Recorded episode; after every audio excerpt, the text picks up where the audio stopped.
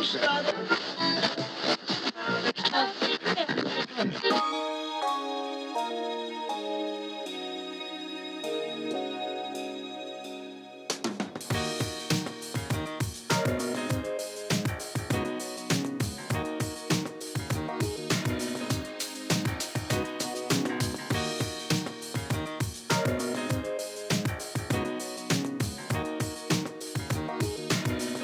Au sommaire du radioblog de cette semaine, Jean-François Lisée rêve d'un parti souverainiste arc-en-ciel. Vous savez, euh, le genre d'arc-en-ciel rouge, rose, mauve, magenta, écarlate, voire même peut-être un peu saumon. Les 50 ans du métro de Montréal, de plus en plus coûteux et de moins en moins efficaces. On parlera également du populisme, les mythes puis les réalités, ainsi que quelques brèves si jamais on a du temps. Mon nom est Jean-Philippe Rousseau, bienvenue à ce 16e numéro du radioblog de Québec Presse.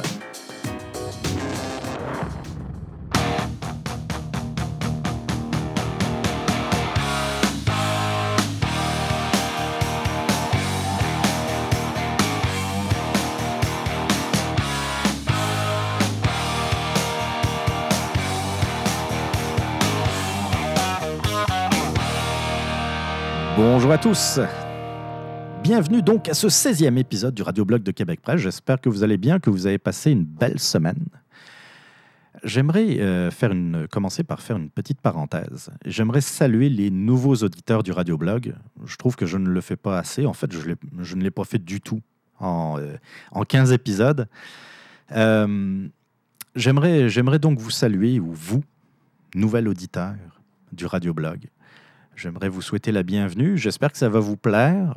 Et euh, je vais vous faire une petite présentation rapide du, euh, du radioblog de Québec Presse. Ça se veut un, podcast simple, mais pas simpliste. Euh, ça parle de politique, ça parle de débat de société, ça parle d'actualité, ça parle de politique internationale. Oui, ça parle de politique. Oui, avec un grand P, en tout cas, j'ose l'espérer. Ça me fait d'ailleurs penser à un courriel que j'avais reçu il y a quelques mois de ça. Oh, J'y ai répondu, mais euh, pour l'anecdote, je vais vous en parler. Euh, podcast très gentil, euh, rien de, rien de, désagréable là-dedans. C'était, même euh, sympathique. Genre, j'aime bien ton podcast, mais tu parles tellement de politique. Comment dire? C'est un podcast politique. Je m'en cache pas, c'est un podcast d'opinion. D'ailleurs, vous devez être quelques-uns à savoir, à connaître mes opinions le but du podcast n'est pas de vous convaincre, mais de vous faire réfléchir. Si j'arrive à vous convaincre, ben, tant mieux, mais ce n'est pas l'objectif premier. L'objectif premier est de faire avancer le débat. Et puis le débat, c'est parfois avec des idées qui sont, euh, qui sont contradictoires. Et euh, d'ailleurs, il y a des, euh, des, des auditeurs qui, qui m'écrivent de temps en temps ou qui laissent un commentaire en disant Je suis pas d'accord ou euh, je ne partage pas toutes tes idées, mais je trouve ça intéressant. Tu c'est exactement l'objectif. Donc euh, voilà, ça c'était la petite parenthèse. Encore une fois, bienvenue. Puis euh, je, ne le dirai jamais assez, mais vous pouvez donner vos, vos, commentaires, faire vos suggestions, suggestions de sujets ou faire vos remarques sur les, les, sujets ou ce que je peux dire dans les podcasts. Euh, je vous donnerai les, façons de me contacter un peu plus tard.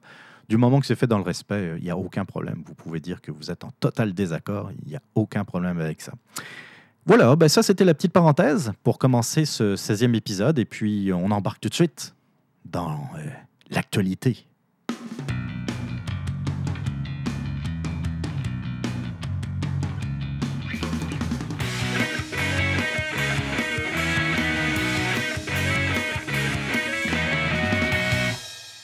La semaine dernière, je vous en avais un peu parlé déjà de l'élection de Jean-François Lisée à la tête du Parti québécois. Je le rappelle, je radote même, mais il s'agit quand même du sixième chef du Parti québécois en 15 ans. Euh, et là, je ne parle pas des, chefs, euh, j'ajoute pas les chefs intérimaires hein, euh, qui ont suivi des démissions. Je parle vraiment d'élection à la chefferie. C'est le sixième chef. Donc c'est l'élu encore une fois, l'élu, on attend de lui beaucoup de choses. Et euh, on a déjà eu l'occasion de, l'entendre s'exprimer sur différents sujets.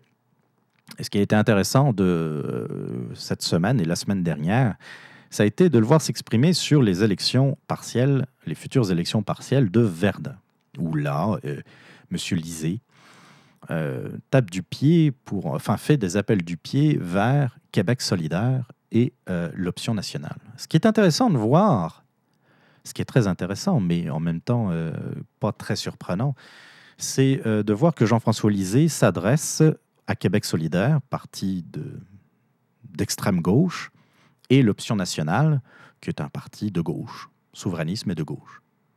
Pas d'appel du pied envers les électeurs de, de la CAQ, par exemple, ou même d'une union, d'appeler une, candidature euh, pour euh, faire euh, barrage au Parti libéral. Parce que le, premier, euh, le premier argument de Jean-François Lisée, c'est de se dire c'est incroyable qu'à Verdun, que la circonscription de Verdun euh, reste aux mains du Parti libéral, et puis regardez les sondages que euh, le, Parti, le, Parti québécois a effectués, cela montre que, euh, quelle que soit la configuration, le Parti libéral va l'emporter tant que nous ne sommes pas unis. Et de dire donc, si un candidat indépendant qui représente euh, Québec solidaire, l'option nationale et le Parti québécois, on a des chances.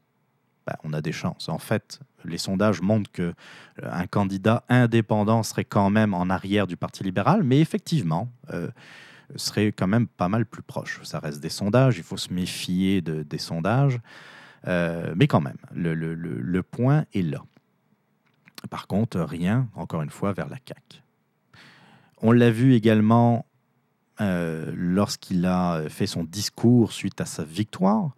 C'était un discours de gauche, ouvertement de gauche. Il euh, commençait d'ailleurs ses appels du pied vers Québec solidaire. Et euh, comme je le disais en introduction, lors de la présentation du sommaire, le Parti québécois, qui était un, un parti souverainiste arc-en-ciel, comme le voulait euh, René Lévesque, c'est-à-dire qui rassemblait des souverainistes de droite comme de gauche, du centre, et puis des gens qui ne sont pas forcément politisés, mais souverainistes, ressemble de plus en plus à quelque chose, à un parti monochrome.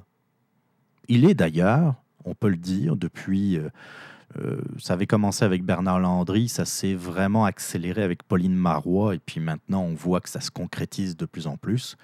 C'est devenu totalement un parti monochrome. Le Parti québécois est un parti ouvertement de gauche.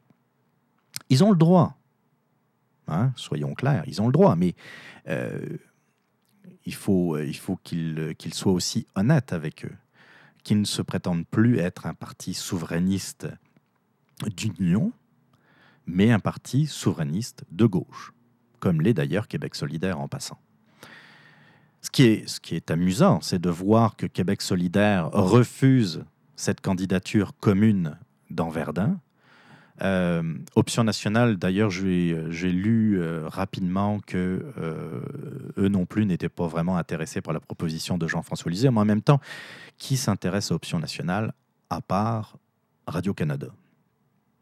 Il n'y a pas grand monde.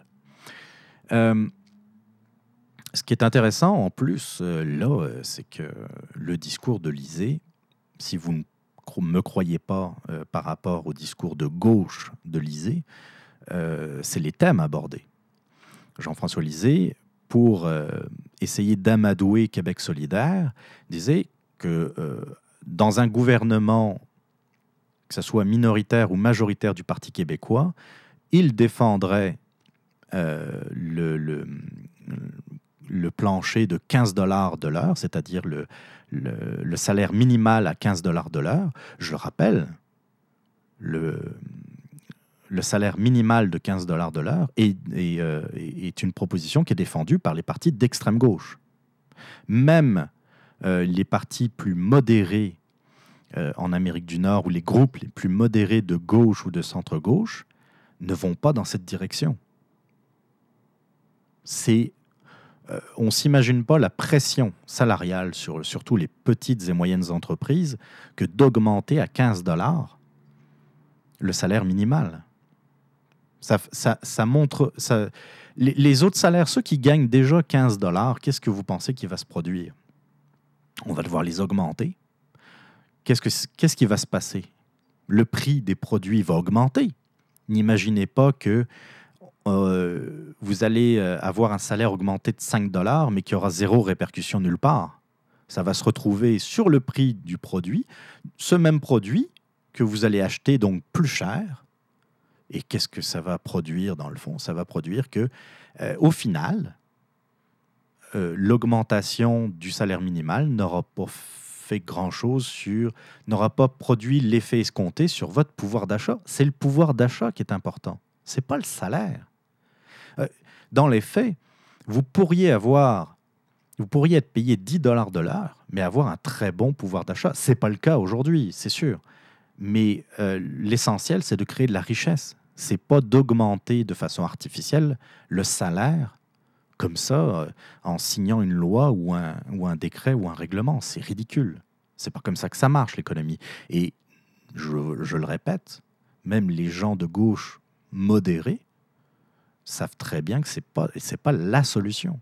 C'est complètement démagogique. Et le fait que Jean-François Lisée défende le salaire minimal à 15 dollars de l'heure prouve qu'il va dans une direction qui est vraiment très à gauche. Il promet également à Québec solidaire de défendre euh, un scrutin proportionnel. Bonjour le, bonjour le bordel, excusez excusez le terme.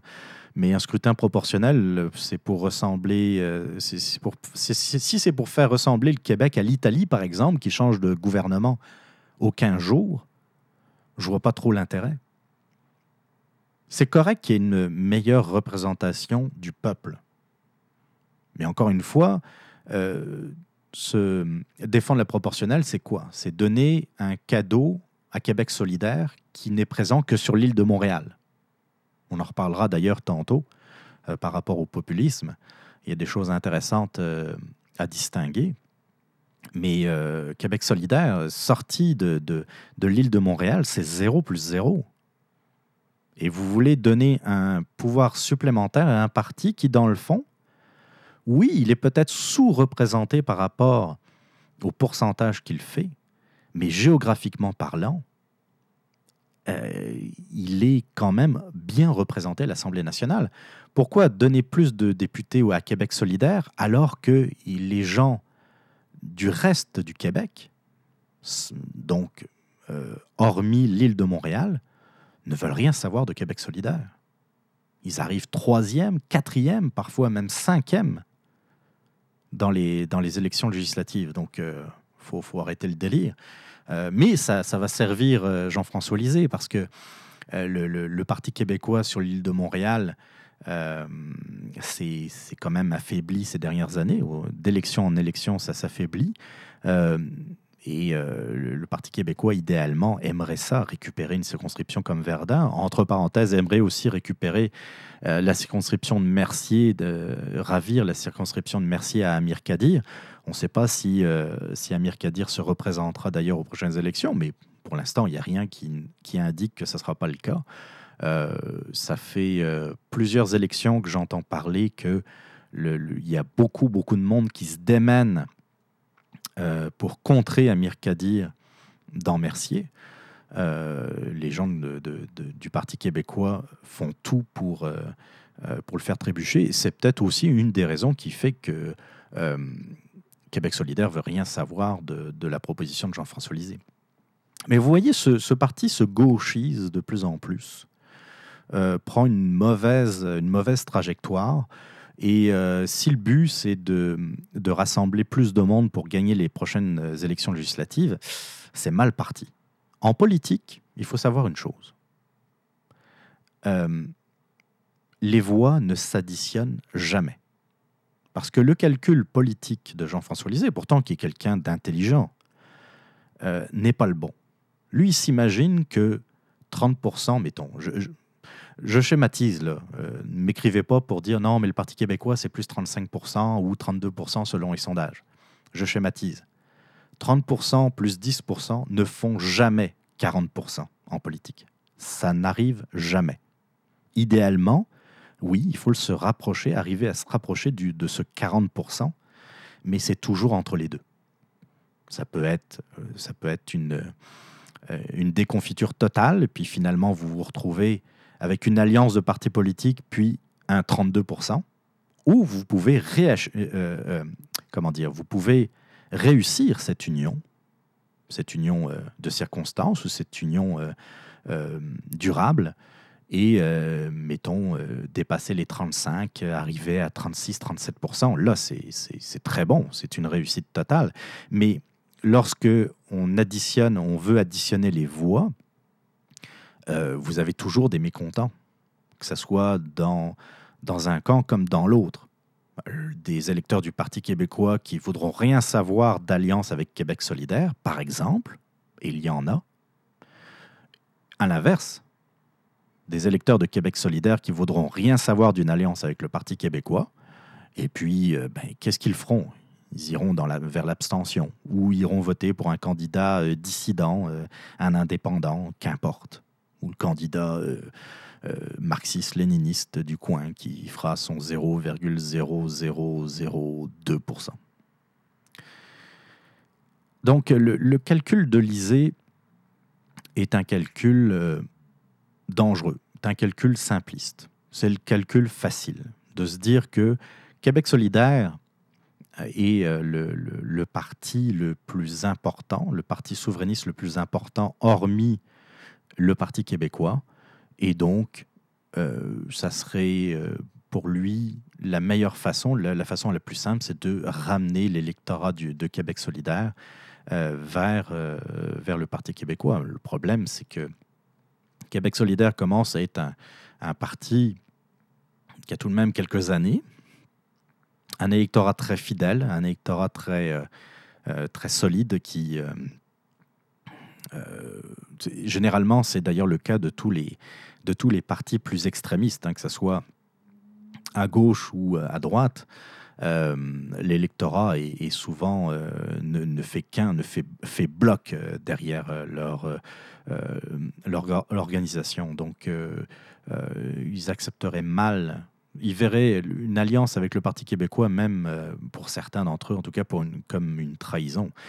S'ils sont à Québec solidaire, c'est qu'ils ont beaucoup de choses à reprocher au Parti québécois. Puis le passage de Pierre-Carl Pellado pendant quelques mois à la tête du Parti euh, euh, québécois n'a fait que confirmer ce que euh, les électeurs et les militants de Québec solidaire pensent du Parti québécois, Euh, même si dans les faits, vous le savez, entre vous et moi, Pierre-Carl Pellado était pour plus de droite que moi, je suis communiste. Euh, le Parti québécois est un parti de gauche, est devenu un parti de gauche. Pourquoi d'ailleurs ne euh, s'appellerait-il pas Parti socialiste du Québec? C'est ce qu'il est devenu. Il y a encore peut-être euh, deux, trois irréductibles de centre droit ou de droite qui restent encore euh, au, Parti québécois, mais à un moment donné, soit eux disparaîtront, de- ben, naturellement, euh, soit euh, ils seront euh, finalement écœurés puis n'iront même plus voter. Vous voulez réagir? Vous avez des commentaires, des opinions ou tout simplement des questions? N'hésitez pas à m'adresser vos courriels à l'adresse suivante podcast à commercial québecpresse.com podcast à commercial québecpresse.com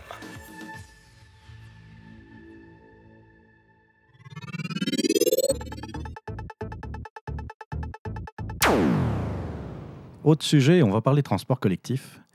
On entend euh, pas mal parler dans les médias, c'est les 50 ans du métro de Montréal. Et puis, euh, vu que votre serviteur utilise beaucoup les transports en commun, je me permets un peu d'en parler euh, et de donner un peu mon avis. Il y a aussi un article qui est paru à l'Institut économique de Montréal, les méchants de la droite économique, euh, qui parlait des noces d'or du métro de Montréal, mais euh, sont sortis avec des, chiffres, des, des chiffres qui sont, euh, qui sont publics, qui ne sont pas des inventions. Puis comme je n'ai pas eu l'impression qu'on a beaucoup parlé de ça à Radio-Canada ou ailleurs, euh, je vais en faire mention. Euh, le- L'article de l'IEDM s'appelle Noce d'or du métro de Montréal. C'est le temps de divorcer d'un vieux modèle. Et donc, euh, on parle du 50e anniversaire du métro.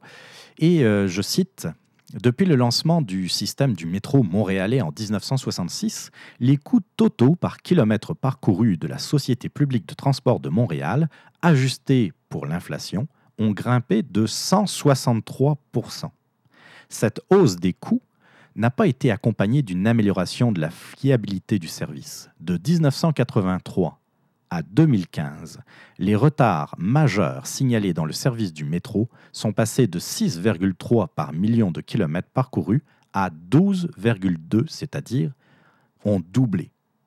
Donc, ça coûte cher, euh, ça coûte de plus en plus cher, et en plus de ça, euh, les retards majeurs on ne parle pas des petits retards pour une porte qui a été bloquée euh, dans le métro, mais les retards majeurs ont été doublés. Puis c'est une réalité. Euh, on sait que ça a été une des demandes d'ailleurs de, la STM. Hein. les, nouveaux, euh, les nouveaux métros Azur fabriqués par Bombardier qui, doivent être déployés, ben, qui ont commencé à être déployés sur la ligne orange et puis qui vont continuer comme ça progressivement en fonction des livraisons à être c'est aussi pour contrer les pannes euh, qui, sont de plus en plus régulières du métro. Euh, il m'est arrivé assez euh, souvent de devoir attendre 10 minutes, un quart d'heure, 20 minutes, 30 minutes, voire même des blocages à durée indéterminée du métro sans savoir vraiment pourquoi. Euh, il y, a, plusieurs articles, il y a plusieurs reportages qui ont été faits euh, sur le sujet, et pas, euh, des reportages de, l'Institut économique de Montréal, mais des reportages dans les médias qui parlent d'un système électrique vétuste, complètement dépassé, des problèmes de fonctionnement même du métro en tant que tel. je sais qu'il y a eu une modernisation du réseau électrique, en particulier dans le métro de Montréal, mais ça ne suffit pas. Nous sommes en 2016 et il y a un métro qui coûte très cher aux contribuables et qui ne euh, fonctionne pas comme il devrait. D'ailleurs, on en parle.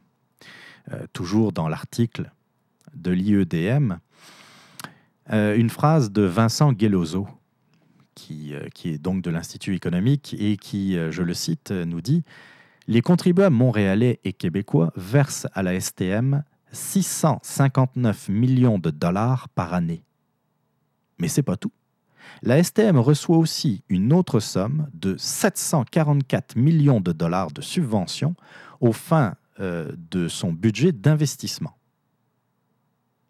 Les contribuables sont en droit d'exiger des élus qu'ils fassent preuve d'ouverture face aux modèles implantés dans d'autres pays qui ont connu du succès. Et euh, d'ailleurs, c'est l'objet de, l'article de l'IEDM, euh, c'est de, de, dire que dans le fond, le service public de transport euh, ne devrait pas être un sujet tabou, dans le sens que euh, un, service de transport dans une ville ne devrait pas juste être public. Il y a aussi d'autres avenues, il y a d'autres pays qui ont essayé d'autres modèles.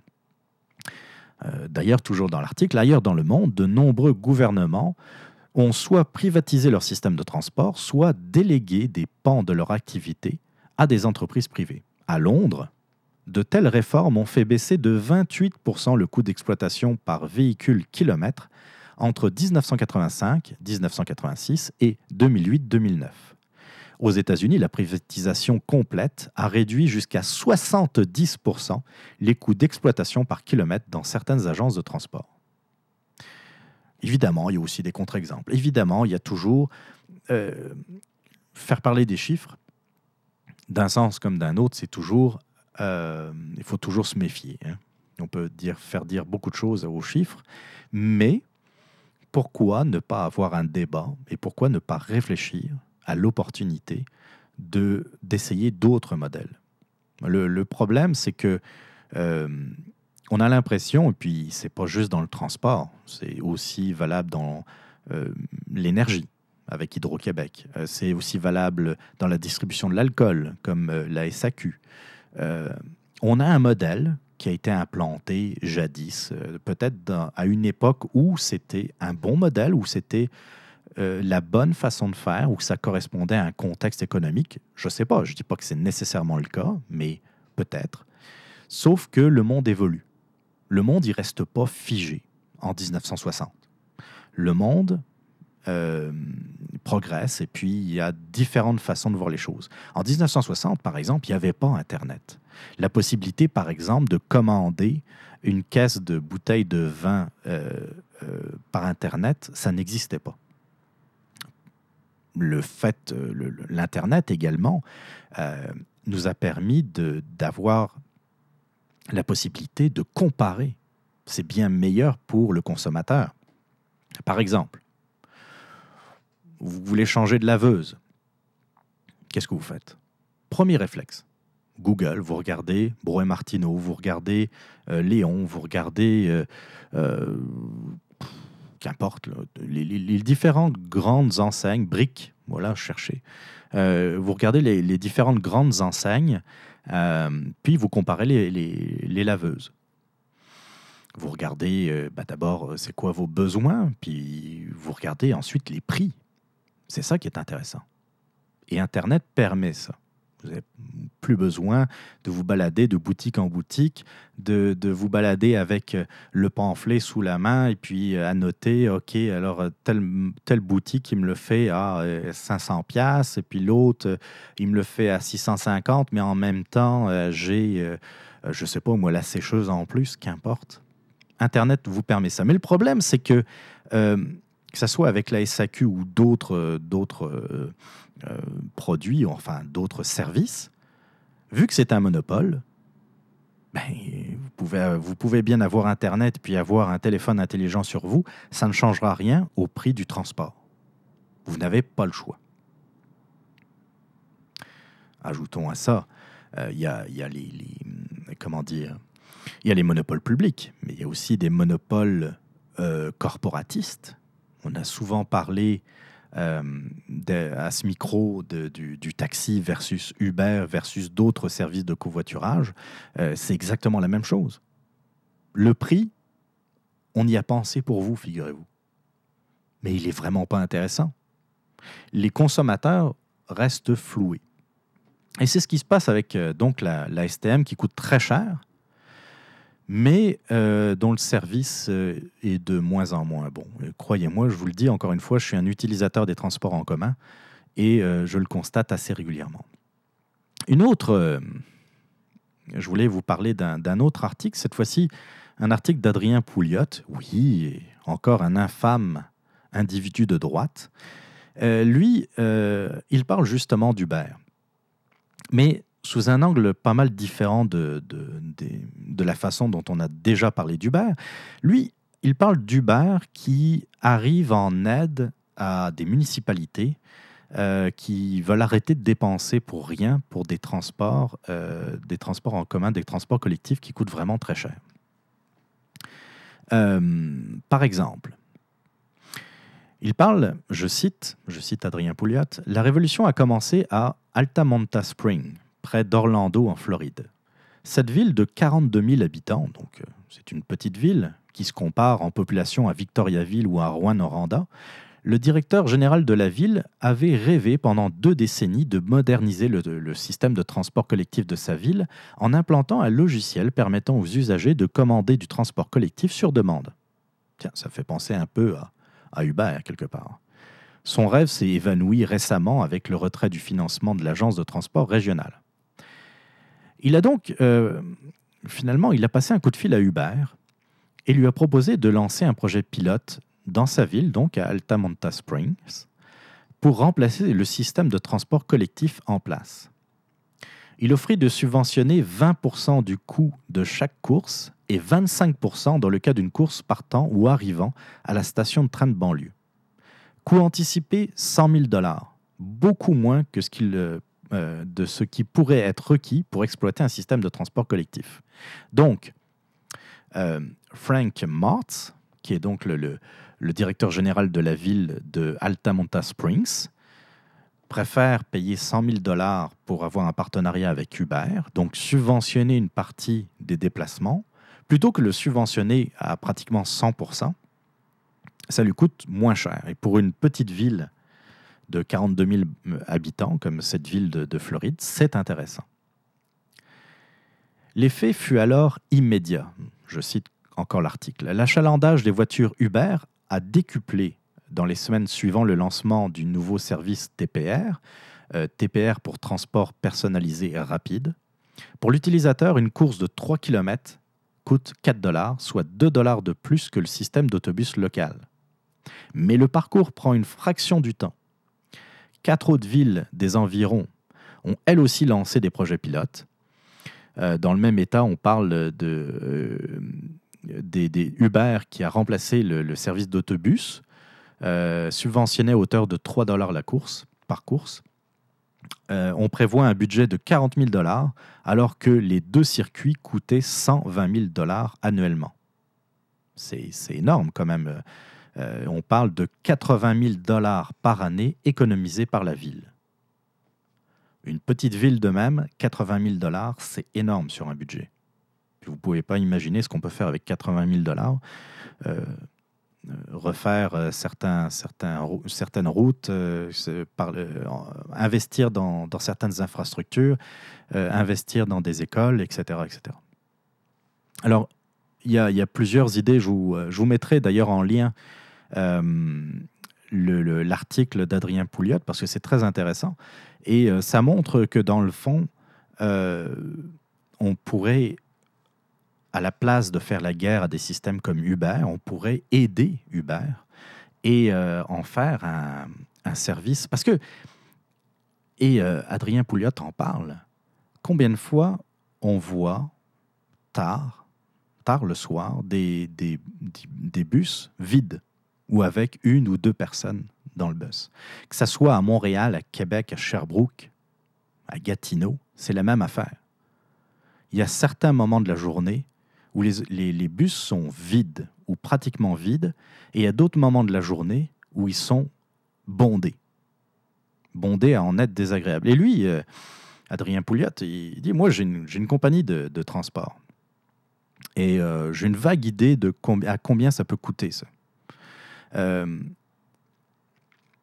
lui, il, dit qu'il ne serait pas surpris que le coût, le, coût, de faire rouler un autobus de STM dépasse 100 dollars de l'heure.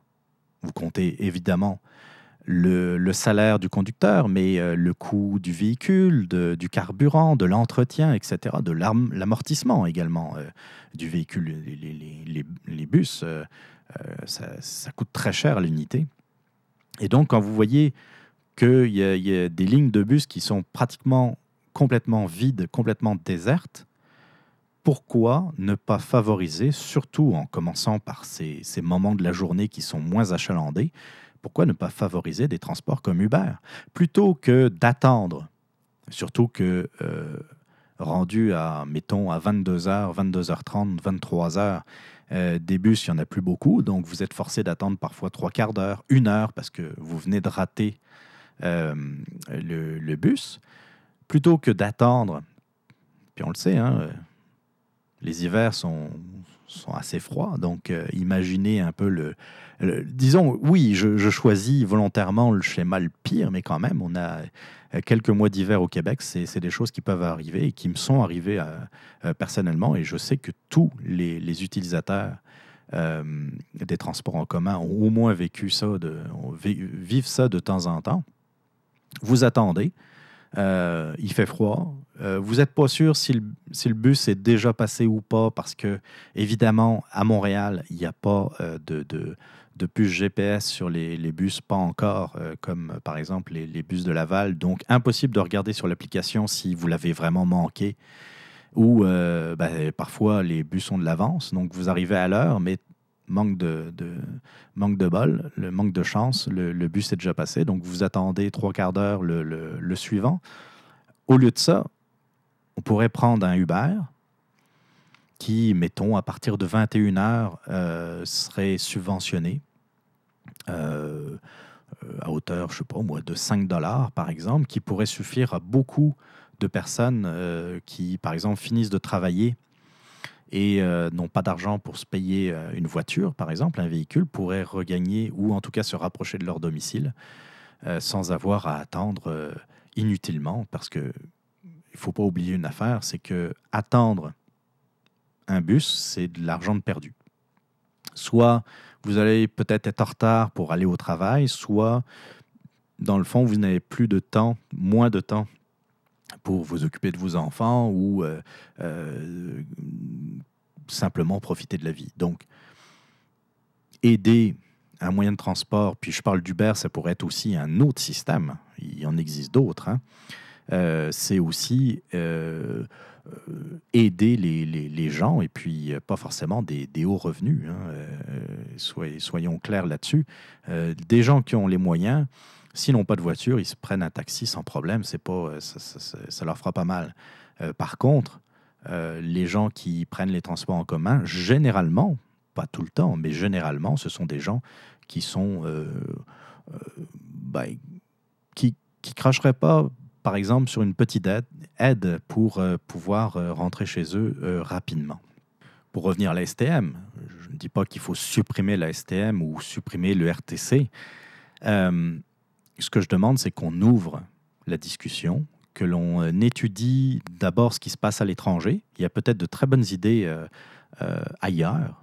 On n'est pas, contrairement à ce qu'on dit, on n'est pas un modèle. J'entends parfois parler du modèle québécois, mais dans mon livre à moi, un modèle, c'est quand il est copié ailleurs. Moi, je n'ai jamais entendu personne dire Ah, le modèle québécois, on va s'en inspirer, on va le copier.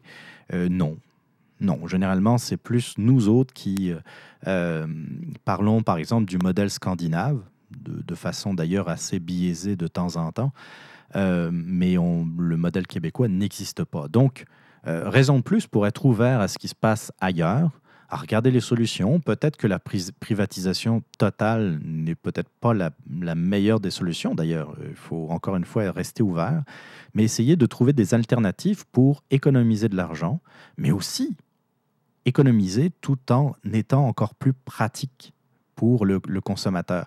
Et euh, ce que je reproche beaucoup, euh, que ce soit au taxi, mais aussi au monopole public comme euh, les transports, comme la distribution d'alcool, c'est qu'on est beaucoup plus intéressé par ce que pensent les syndicats et les corporations plutôt que de se mettre à la place du consommateur celui qui utilise le service, et voir c'est quoi son intérêt. Et l'intérêt d'un consommateur, quand on parle de transport en commun, c'est de se rendre le plus vite possible à sa destination, puis que ça coûte le moins cher possible. Le problème, c'est qu'aujourd'hui, ça coûte de plus en plus cher, mais euh, je parle du, du titre de passage, mais pas seulement, parce qu'on donne de plus en plus d'argent de nos impôts euh, dans les transports collectifs, euh, que ce soit à Montréal, à Québec et ailleurs, mais qu'on n'en a pas pour notre argent. Les, j'en ai parlé tantôt, les métros tombent en panne, sont vieillots. Oui, il y, a des nouvelles, il y a des nouvelles voitures qui s'en viennent, mais tout ne va pas être remplacé. Il faut arrêter de rêver. Là. Demain matin, vous n'allez pas vous réveiller avec des métros Azur partout sur les quatre lignes. Ça ne marche pas de même. Il y en a qui, aiment parler d'ouverture. Bah, c'est le temps d'être ouvert. Et puis, euh, être ouvert à, d'autres façons de voir. Et puis, ça, commence par euh, euh, penser différemment.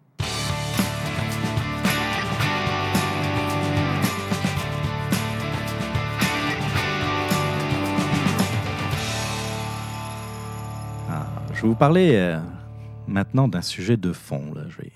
Je vais essayer de paraître intelligent. Je vais vous parler du populisme. Euh, il y a deux choses qui, euh, qui m'ont donné l'idée de parler du populisme. C'est euh, d'abord l'élection présidentielle américaine, mais aussi un article de l'excellent Christian Rioux qui a écrit dans Le Devoir, un article, je vous mettrai un lien d'ailleurs vers cet article, je pourrais le, je pourrais le lire in extenso, puis ça serait tellement c'est intéressant. Qui est intitulé Le populisme ou la tarte à la crème. Et d'ailleurs, il va pas mal dans, euh, dans le sens euh, de, de, mon opinion, dans le fond, dans le sens de mon idée. C'est qu'avec le, débat présidentiel Trump-Clinton, Donald Trump est devenu l'insulte à la mode. On a vu, par exemple, il y a, il y a quelques semaines, même mois de ça, je pense que c'était euh, c'était au mois de juin, au mois de mai, au mois de juin, qu'importe. Euh, On a entendu quelqu'un, je me souviens plus qui, mais à la limite, tant mieux, tant mieux pour cette personne, euh, insulter le ministre de la Santé, Gaëtan Barrette, de Donald Trump du Québec. Il y en a un autre qui, euh, qui a comparé François Legault. François Legault. Hey, come on, François Legault. Tu sais, un, gars qui est, euh, qui est bien sympathique, mais il tiède. Il est tiède. Mais il comparé, il est comparé François Legault à Trump. Je vous dis, c'est devenu l'insulte à la mode, un peu comme est devenu le, euh, le qualificatif de populiste. On balance populiste à tout va. Alors, ce qui est intéressant, c'est de voir que, dans le fond, on reproche beaucoup aux hommes politiques leur langue de bois, c'est-à-dire qu'ils ne, ils ne disent jamais ce qu'ils pensent réellement, ils font très attention à ce qu'ils disent, ils font très attention aux mots qu'ils emploient, ils ne veulent pas froisser. Ils ont, euh, ça, c'est venu avec euh, une, ce que je considère comme étant une maladie qui, qui s'appelle le marketing politique. Le mar- marketing politique est apparu bah, selon les pays, c'est à, différents moments, mais on va dire, euh, on a commencé à voir euh, du marketing politique dans les années 60-70, avant- euh, au moment où on a commencé à voir apparaître la télévision dans le débat politique. Mais euh, ça a vraiment pris de l'ampleur dans les années 80 et puis euh, surtout 90, 2000 et encore aujourd'hui. Où là, donc, le marketing politique, ça consiste en quoi? Ben, Ça consiste à payer des très cher des conseillers d'image, des conseillers qui n'ont jamais fait de politique de leur vie, qui ne savent même pas exactement de quoi ça parle, mais qui ont un avis sur tout et surtout euh, un avis sur les mots à employer, sur les thèmes, sur la couleur de la cravate. Tu sais, la couleur de la cravate. Ah, euh, mettez une, cravate euh, bleu marin, ça va plaire euh, à la catégorie qu'on veut rechercher des, comment dire, des, des femmes de 65 ans et plus, par exemple. Je dis n'importe quoi, mais c'est ça qui empoisonne le monde politique depuis maintenant des décennies, c'est que on a essayé d'uniformiser le, débat, euh, de mettre tout le monde à peu près au même niveau, d'avoir un vocabulaire unique, parce que que vous regardiez euh, des gens euh, considérés de droite ou de gauche, libéral, péquiste, fédéraliste, nationaliste, les mots qu'ils emploient sont les mêmes. Les thèmes sont les mêmes.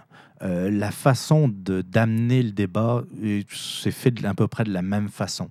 Il n'y a pas de grande différence. Oui, vous allez trouver des différences. C'est sûr que euh, entre un péquiste qui va vouloir parler de pays à toutes les deux phrases euh, et un, libéral qui parlera plus de, euh, de fédéralisme euh, renouvelé ou euh, c'est sûr que les choses sont différentes. Mais une fois qu'ils sont au pouvoir, c'est là qu'on voit le, la vérité, c'est-à-dire ce qu'ils défendent vraiment. Euh, la différence, économiquement parlant, elle n'est pas grande. Le, Parti libéral n'a rien privatisé du tout à date. Le Parti québécois ne le fera jamais. C'est quoi le... le- tu sais, on parle, euh, je sais bien, le, le thème à la mode aussi au Québec, c'est parler d'austérité. Mais austérité, elle est où l'aus- l'austérité? La taille du gouvernement n'a jamais été aussi grosse qu'aujourd'hui. Les dépenses, puis c'est pour moi qu'il dit, faites une recherche sur Google, si vous ne me croyez pas, les dépenses reliées aux dépenses de l'État n'ont jamais cessé d'augmenter. L'austérité, en fait, ce qu'on appelle l'austérité, c'est peut-être un- léger fléchissement dans la progression des dépenses publiques. Les dépenses publiques augmentent encore, peut-être à un rythme un peu moins, euh, un peu moins gros, un peu moins important que les années précédentes. C'est ça l'austérité? Come on! C'est pas ça l'austérité. L'austérité, c'est ce, qui a- connu le Canada euh, dans les, pires années de, dépression et de déficit budgétaire, où euh, euh, des gens comme, ben, comme Jean Chrétien d'ailleurs, pour pas le nommer, ont coupé, ont sabré un tiers à peu près, qu'importe, mais ont sabré dans les, chez les fonctionnaires, ont, ont coupé des postes, mais de façon drastique. Chose qui a été faite également euh, dans une moindre mesure par un certain René Lévesque. L'austérité, elle n'existe pas. Alors, évacuons ces, mots qui veulent rien dire. La façon dont le débat politique est mené, que ce soit un parti ou un autre, ça se ressemble. Après, on s'étonne que les Québécois, mais pas seulement les Québécois, les Canadiens, les Nord-Américains, les Européens, vont de moins en moins voter. Parce qu'ils se disent, un parti ou un autre, c'est le même. Combien de fois on entend ça? On se dit, euh, on, rapproche ça de la discussion de comptoir, de ce qu'on entend dans un Tim Hortons. Mais c'est ça, pareil. Les gens, c'est ce qu'ils pensent. En admettant même deux secondes, chose que je ne crois pas que les partis politiques sont vraiment radicalement différents, la perception, c'est ça qui est important. Et la perception chez les électeurs, elle est très mauvaise.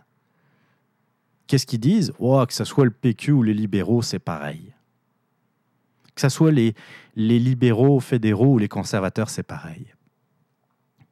Et les gens vont de moins en moins voter parce qu'ils les entendent dans les débats des chefs. Puis c'est pratiquement le même langage. Alors vous allez me dire, oui, mais quelqu'un comme Justin Trudeau, justement, que tu critiques souvent, ben, il amène quelque chose de nouveau. Euh, oui, mais c'est vrai, mais je voudrais, c'est du fond, c'est pas de la forme. La forme, euh, j'ai déjà eu l'occasion de le dire, mais de voir quelqu'un avec un grand sourire puis avec euh, des beaux cheveux, c'est pas ce que je demande d'un premier ministre. C'est un premier ministre, je veux qu'il agisse. Un premier ministre, je veux qu'il gouverne. Je veux qu'il essaye d'améliorer la situation. Je veux que dans le fond, quand je vois mon premier ministre, j'ai vraiment l'impression qu'il ait les choses en main, qu'il tient fermement les rênes et qu'il dit, voilà, moi je veux aller dans cette direction. Moi, la direction que veut emprunter Justin Trudeau, elle n'est pas claire. Il parle d'une certaine direction, mais le lendemain, c'est une autre, ou en tout cas, les, les, comme on dit, les bottines ne suivent pas nécessairement les babines. À l'inverse, quand on a des gens qui justement vont à l'encontre de la langue de bois, du discours euh, organisé, préformaté par les conseillers en communication, oh ben ça va pas non plus. Là, on sort le, terme de populiste. Par exemple, j'en ai parlé tantôt, Gaëtan Barrette, qui a pas sa langue dans sa poche, qui dit, bah oui, qui doit dire à peu près ce qu'il pense. Disons que, euh, je ne sais pas s'il a des conseils en communication, mais en tout cas, il ne doit pas les écouter ben ben. Gaëtan Barrette, il a, euh, il a son franc-parler, mais régulièrement, il est considéré comme. Euh, il est, on, le dit, on dit de lui que c'est un populiste. Je ne veux pas parler de Donald Trump. Donald Trump, c'est le candidat anti-système. Alors, c'est sûr que là, encore, c'est ça le problème. C'est ça qui est fondamental d'ailleurs dans, cette discussion, c'est qu'à force d'avoir un, discours, une politique qui est contrôlé euh, par les conseillers en communication. On a un discours qui se ressemble, qui est un discours qui finit par être terne parce que tout le monde a peur de, de déraper, de, de sortir un mot qui qui va pas plaire. Alors, tout, chaque terme, chaque phrase, chaque mot est pesé, reposé, repesé. Puis vous avez des gens qui sont en arrière d'un pupitre et puis qui sont fades qui sont beiges. Et euh, évidemment, euh, ça, ça, provoque aussi un... Il y, a toujours un effet de, de balancier. Hein. Quand ça va trop loin d'un bord, eh bien, à un moment donné, ça finit par, euh, comme un boomerang, ça finit par nous revenir dans la face. Et Donald Trump, c'est le retour du boomerang. C'est exactement ça. À force d'entendre des, des gens qui sont des, des gens qui n'ont jamais vraiment eu un vrai travail. Tu sais, euh, si on parle des États-Unis, un Barack Obama, une Hillary Clinton, euh, on peut parler euh, également, on, peut, on peut prendre n'importe quel exemple, sont des gens qui ont toujours fait de la politique. Barack Obama est devenu sénateur de l'Illinois. Euh, Hillary Clinton euh, a toujours fait plus ou moins de la politique. Alors, vous allez me dire, ouais, mais euh, elle a fait deux, trois affaires de euh, dans des associations, des ONG, travaille dans des ONG.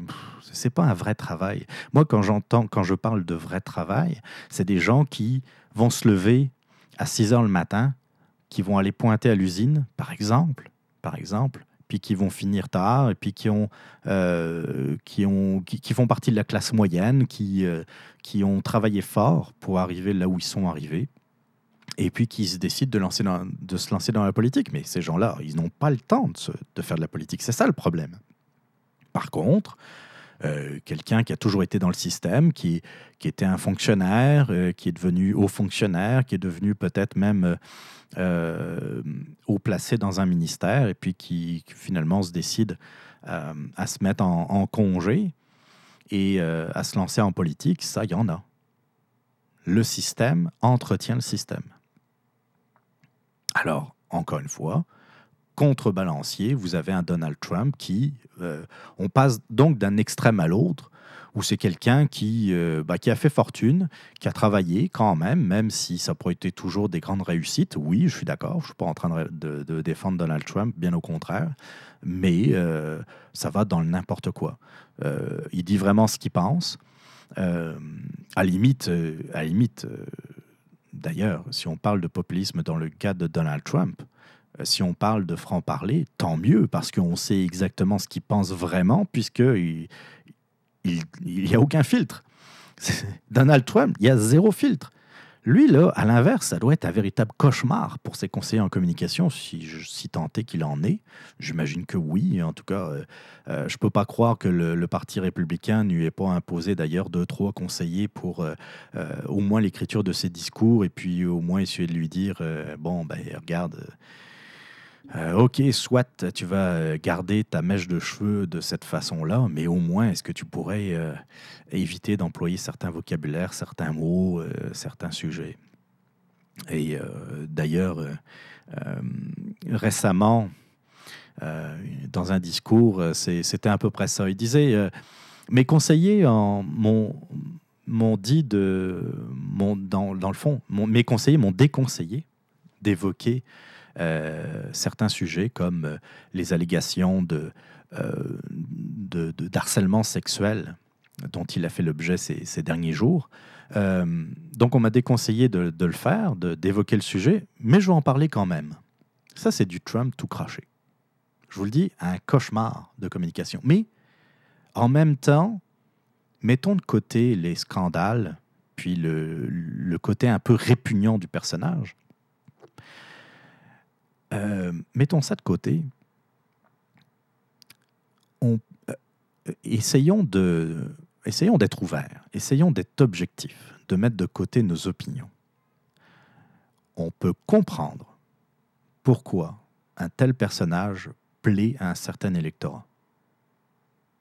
Faut pas se tromper, il est quand même arrivé à gagner la primaire euh, du Parti républicain, qui est quand même le, ben, le, bon vieux parti, comme, euh, comme, disent nos voisins du Sud, c'est pas pour rien. Il n'est pas arrivé. Oui, euh, son argent, sa fortune a aidé, c'est certain. Mais il n'y a pas que ça.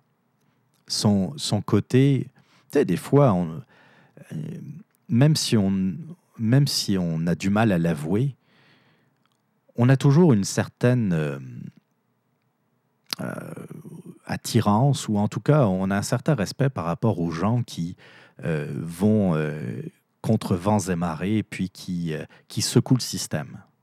Le, le, le système a besoin d'être modernisé. Vous n'êtes pas d'accord?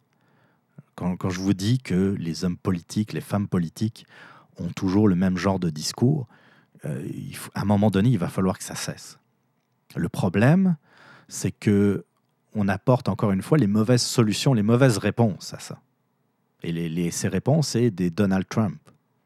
Ou si on va du côté européen, euh, des, euh, des mouvements euh, extrémistes, que ce soit d'extrême gauche ou d'extrême droite. Et pourquoi plaît autant? Pourquoi ces partis-là, ces organisations-là, d'élection en élection progressent dans les élections? C'est parce que les gens, même s'ils ne sont pas d'accord nécessairement avec toutes les idées des partis extrémistes, se disent Je ne suis pas d'accord avec eux autres, mais bon Dieu, c'est, ça prend un ménage.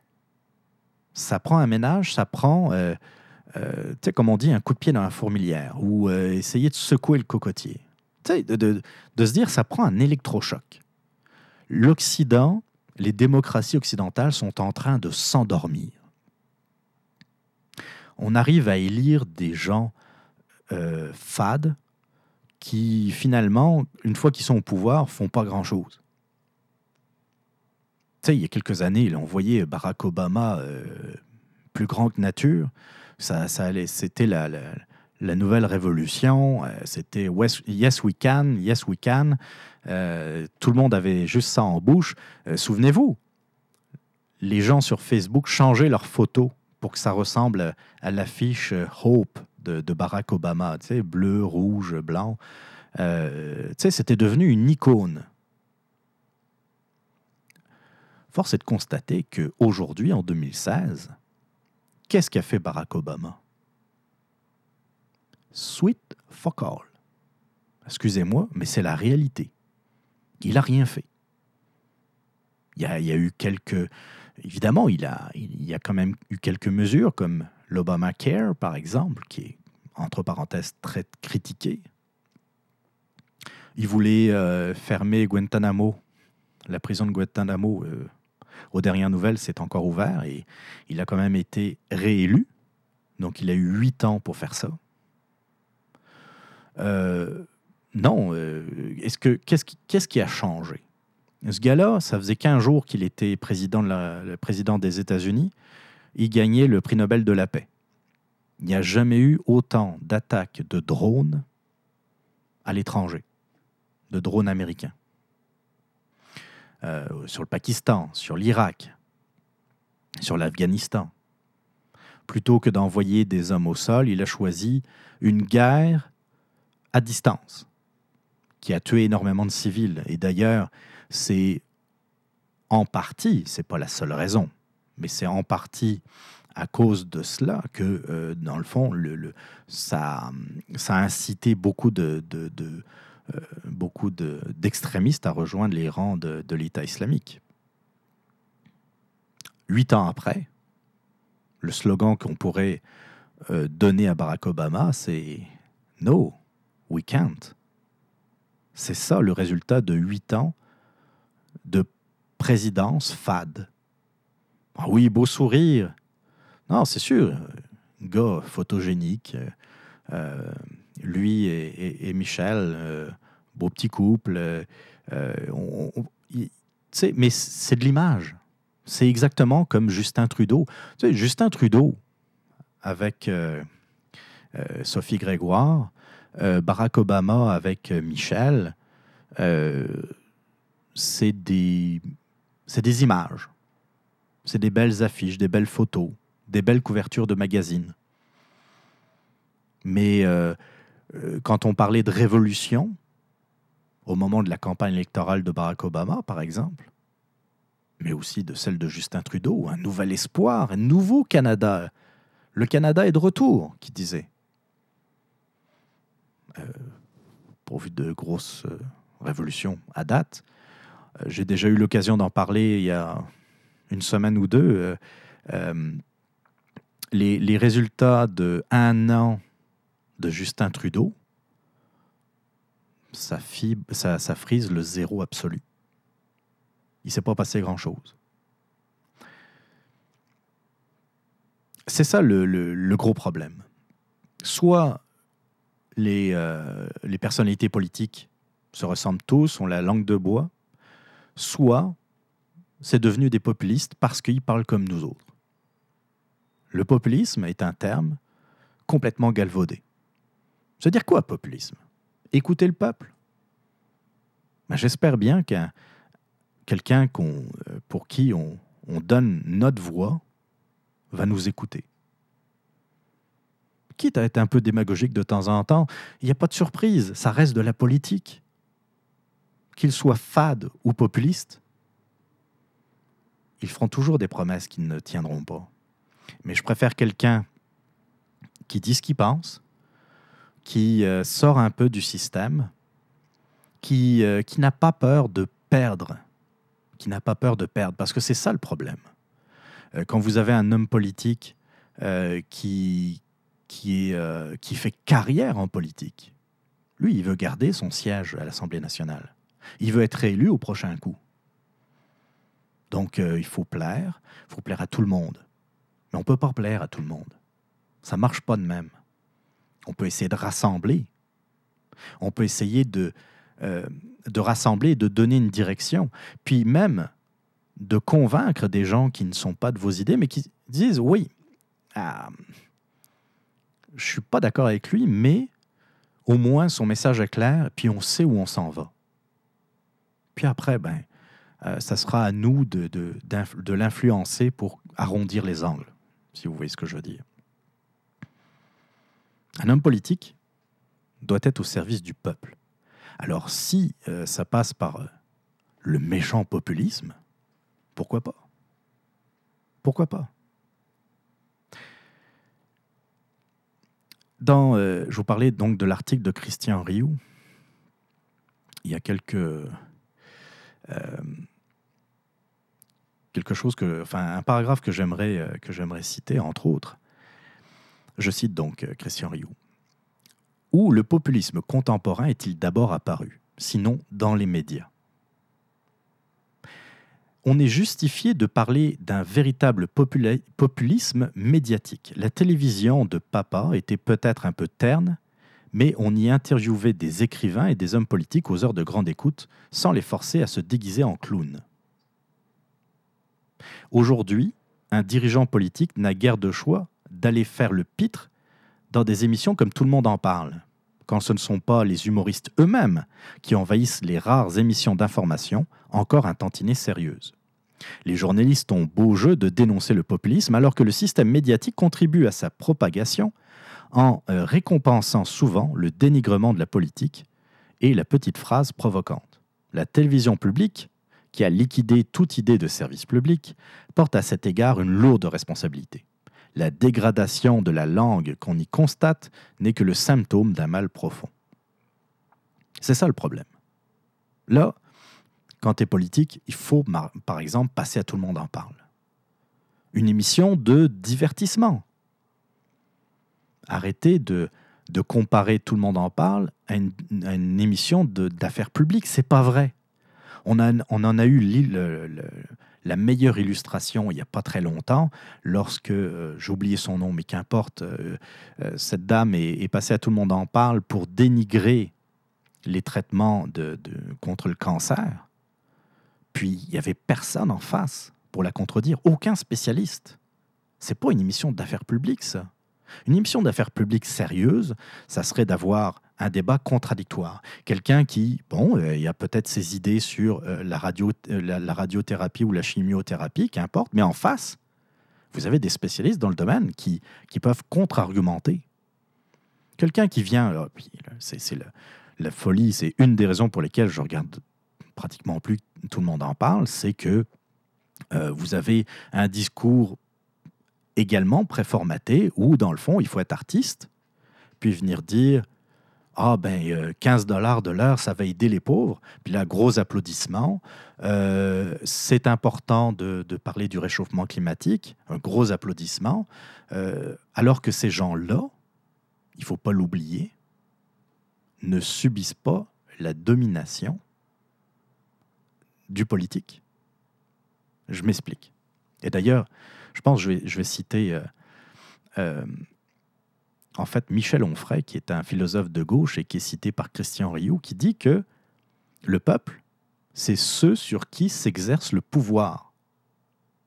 En clair, le peuple, c'est celui qui va subir, par exemple, les augmentations d'impôts, qui va subir euh, la taxation, qui va subir les lois, les règlements. C'est jamais euh, ceux qui euh, sont journalistes, hommes politiques, qui sont dans des positions de domination. Tu sais, euh, Guy Lepage, si demain matin, si demain matin le salaire minimum passe à 15 dollars, est-ce que vous pensez sérieusement que ça va influencer la vie de Guy Lepage? Nous autres,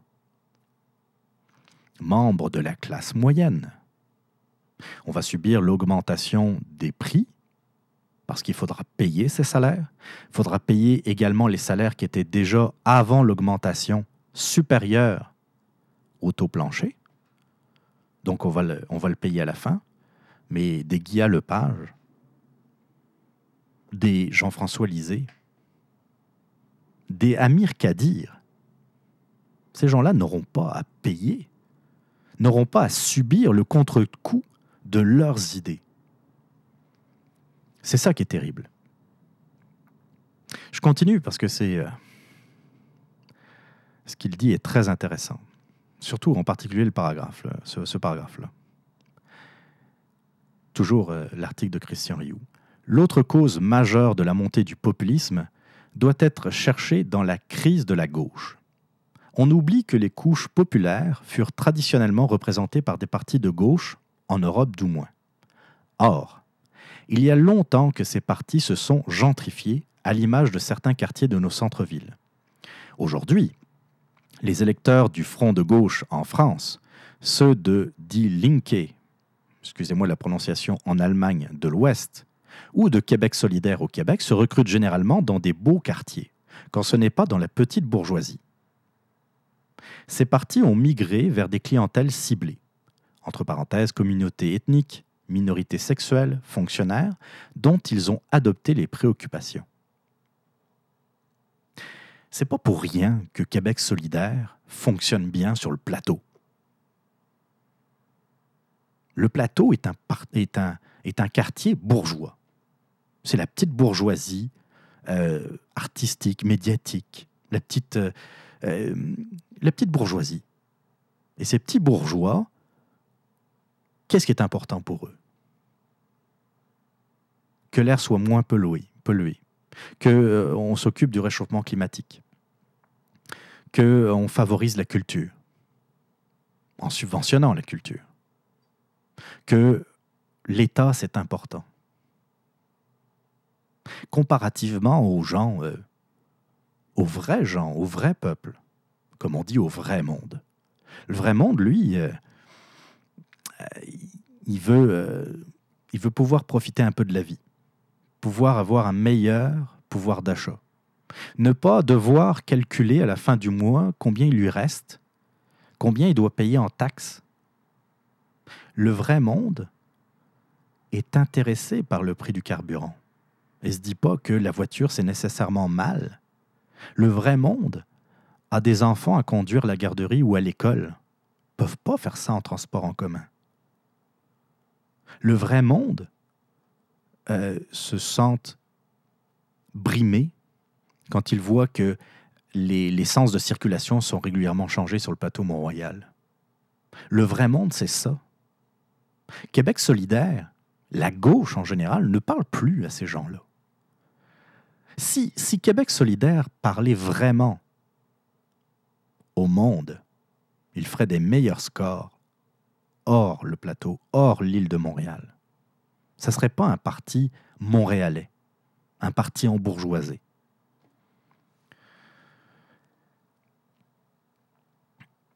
Et euh, je continue. Donc le, paragraphe de, Christian Rioux, quand il ne juge pas les milieux populaires racistes et réactionnaires, et ne se euh, contente pas de leur faire la morale, notamment sur le plan des mœurs, une grande partie des électeurs du Front National est composée d'anciens électeurs du Parti communiste ou qui en ont le profil. Comme l'a démontré le géographe Christophe Guilly en France, les milieux les plus déshérités, souvent repoussés à la marge des grandes villes, sont devenus des orphelins politiques. Ils s'abstiennent généralement aux élections, au lieu d'être euh, encartés, dans, des, euh, dans des partis, des syndicats, une église. Ils sont dorénavant livrés au marché et aux premiers démagogues venus. À force de, euh, prendre euh, de haut le, petit peuple, voilà ce qui est devenu euh, la gauche. C'est devenu un parti qui, prend de haut le petit peuple et qui, dans le fond, ne répond même plus à, leurs attentes. Et le problème, c'est qu'à un moment donné, ce petit peuple va se rebeller. Et bon, ben, parfois, ce n'est pas forcément, encore une fois, les bonnes options qui sont suivies. Et on pourrait très bien voir l'arrivée d'un Donald Trump au Québec qui va plaire à ce petit peuple brimé et orphelin politique.